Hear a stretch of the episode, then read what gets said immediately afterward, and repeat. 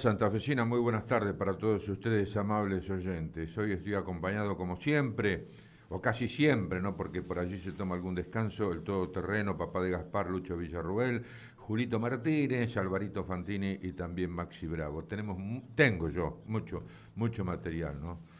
Pero quiero comenzar eh, que coincido plenamente cuando Lucho Villarruel dice las decisiones en unión hay que empezarlas ya. Hay que empezarlas ya. Lo firma Lucho Villarreal y va acompañado de mi firma también. Y también, con toda la humildad que le conocemos, Julito Martínez se atreve y con su autoridad de indicarles a cada uno y todos los candidatos a ser dirigente del Club Patriótico, que, Club Patriótico Colón que conozcan el ADN ese ADN del sabalero que quiso cambiar el delincuente de Germán Eduardo Lerche. Por eso es que coincido con Julito Martínez. Tienen que recorrer los barrios. Allí está afincada precisamente la sufrida hinchada de Colón, sufriendo este momento. Eso es lo primero que quería decir. La segunda mirada y que quiero compartir con ustedes y seguramente van a coincidir. Qué triste despedida del más exitoso dirigente que ha tenido Colón. El hombre que llegó para salvarlo de la quiebra, que hizo el equipo competitivo, que le robaron la posibilidad de ser semifinalista de la Copa Libertadores de América, luego de haberlo ascendido en su primer año, de haber hecho el estadio, de haber comprado el predio, de haberlo sacado nuevamente del salvataje y de lograr la primera estrella, José Néstor Viñati. Y ya una cosa, yo, yo lo dije en su momento, no se retiró a tiempo. Dios no lo iluminó y no lo iluminó porque Viñati pecó de soberbio. Yo lo decía anoche en la tercera, que compartía en la cena de Sancor, invitado lógicamente por, entre otras personas, por ese genio que tenemos nosotros aquí en, en Gol 96.7, Darío Piñata, que contaba que cuando él le hizo para el litoral la nota en el círculo central con la copa, y le preguntó, y José, ahora, y ahora vamos por más, cuando José le tendría que haber dicho, yo ya cumplí el ciclo pero no. Después me enteré que tenía compromisos, no sé, no, tengo idea, pero lo llevan a José Viñate a sufrir este momento. Que cometió errores, por supuesto, pero si hubiese ido con toda la gloria y hubiese sido indiscutido para todos los tiempos. Lo venía escuchando recién al representante, vaya que representante, ¿no? Que tenía Tate campeón y que ahora tiene Identidad, la Asociación Civil Identidad Unionista. Me refiero a Leo Biagini. No coincido para nada. Para nada coincido. ¿Y por qué? Porque coincido con Lucho Villarroel. No hay tiempo para nada. Y esta comisión directiva se reunió ayer e hizo autocrítica para mí por primera vez y no pública. Por primera vez y no pública autocrítica por primera vez y no pública, y tienen que pagar. ¿Sabe una cosa? No hubo ninguna renuncia. ¡Ninguna renuncia! ¡Ay, ay, ay! Empezando por España, el presidente. Bueno, por eso se necesita más que nunca la unión de la oposición, es muy difícil pero ayer hubo un avance en la reunión que se hizo. Pero bueno, eh, Alvarito, léeme por favor eh, algo que para mí me, hizo ruido para bien, que subió a las redes sociales Diego Roteta, el hijo del monito Roteta, un emblemático hincha del Club Atlético Unión. El mismo es hermano de Cachito Roteta otro que está en la historia grande del Club Atlético Unión. Bueno, dice lo siguiente. Primo, no me dejes solo en primera. Que los porteños no nos quiten una plaza que nos pertenece. Que sepan que la invencible Santa Fe no se va a rendir. No aflojes, el destino te da una chance más, no las desperdicies. Las malas dirigencias nos llevaron a esto, no nos olvidemos. ¿Cómo me voy a olvidar de aquella fatídica noche en que Dieguito Barizone nos dejó, pintaste en tu cancha la cinta negra? Porque esos somos, vecinos, folclores, peñas y cargadas de amigos o compañeros de trabajo. Te necesito a mi lado para poder seguir palpitando la semana previa a un clásico. La ciudad nos necesita arriba. No me aflojes y deja la vida en la final contra el Lobo. Rivales siempre, enemigos nunca. Para todos mis amigos y familiares avaleros. Bien, lo firma Diego Roteta a esto. Dieguito, yo que te conozco, que por allí somos hasta parientes, ¿no? Somos familia. Eh, lo queremos mucho, está permanentemente en el recuerdo de todos nosotros, tu papá, el monito, que seguramente habrá iluminado al Club Atlético Unión el sábado para que se produzca el milagro. Pero yo tengo en línea, y lo hago por un compromiso que contraí, porque es un ferviente crítico de Luis España y su comisión directiva, y tiene sus razones.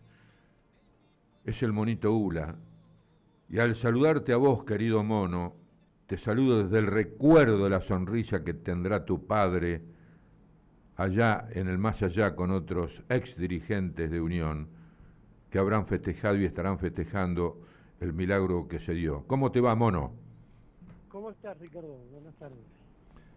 Te quiero escuchar, porque vos dijiste cosas muy, muy graves y tenés la oportunidad ahora. Cosa que yo te dije no es el momento y contra mi, mis ideas, ¿no? Porque yo siempre me quejé de que cuando criticaba a Malvicino, a Citrón y quería sacarlos a algunos de los dirigentes, me decían, no, Ricardo, no es, tan así, no es tan así, no es el momento, no es para tanto y sin embargo yo pequé de eso, y no sé si hice bien o hice mal, pero te prometí que te iba a dar la palabra y te quiero escuchar ahora, mono.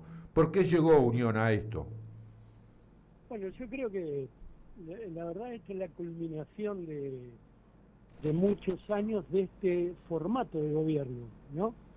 Eh, nada, eh, nada se compara con otras crisis políticas e institucionales que Unión tuvo en otra época, donde de alguna fui testigo privilegiado y siempre se trataban de solucionar eh, juntándose, hablando, con disputas, también había disputas personales, pero nunca, nunca este estilo de gobierno, este, este, este gobierno cerrado, oscuro, bajo llave en todo aspecto.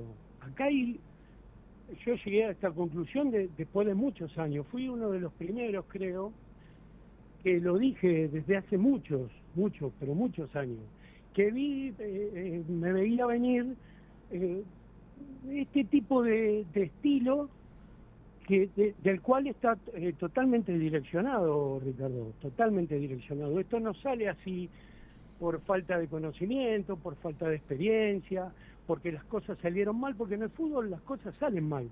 Los dirigentes se equivocan, es muy difícil eh, administrar un club, pero esto no se acepta más, esto llegó hasta un punto límite eh, donde esta gente ha creído, yo creo que con el presidente a la cabeza, eh, que el club le pertenecía, que el club no tenía socios, que el club no tenía hinchas, solamente que con un poquito de pan y circo los domingos los sábados iba a seguir eh, perpetuándose así.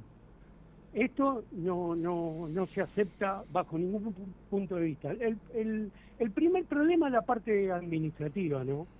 Eh, el club tiene, yo creo que tiene una debacle integral, no hay ningún sector que esté fuera eh, de este silencio y de este manejo, pero la parte administrativa, la parte de tesorería, la parte de los fondos, no se saben, acá hay un montón de puntos para remarcar.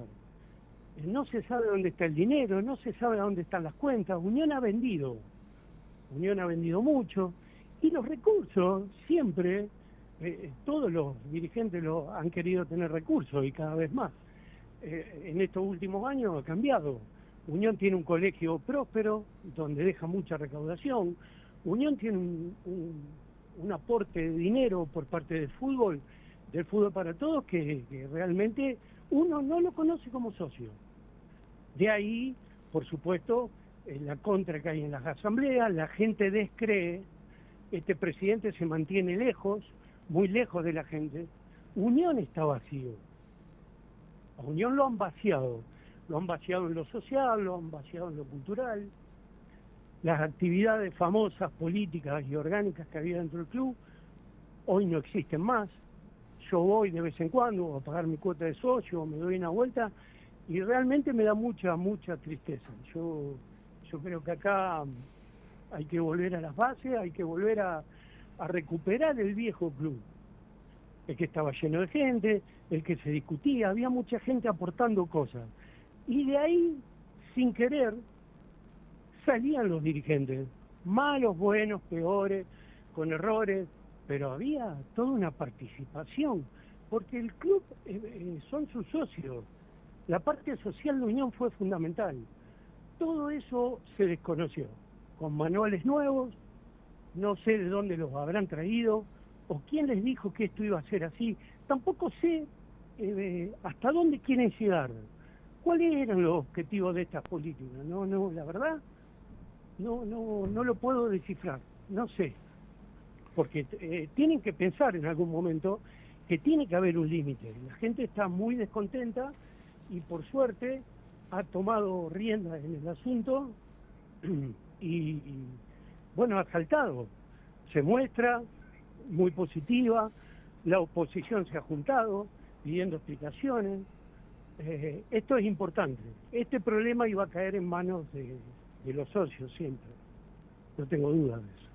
Vos sabés que te estoy escuchando atentamente y recuerdo cuando tu papá, el Tata, Alejandro Ull, el registro público número uno, porque era verdad, él era el escribano número uno con el registro número uno cuando eh, tenía para poder trabajar eh, que participar de un registro, tenía que jubilarse eh, otro para poder entrar, etcétera, etcétera.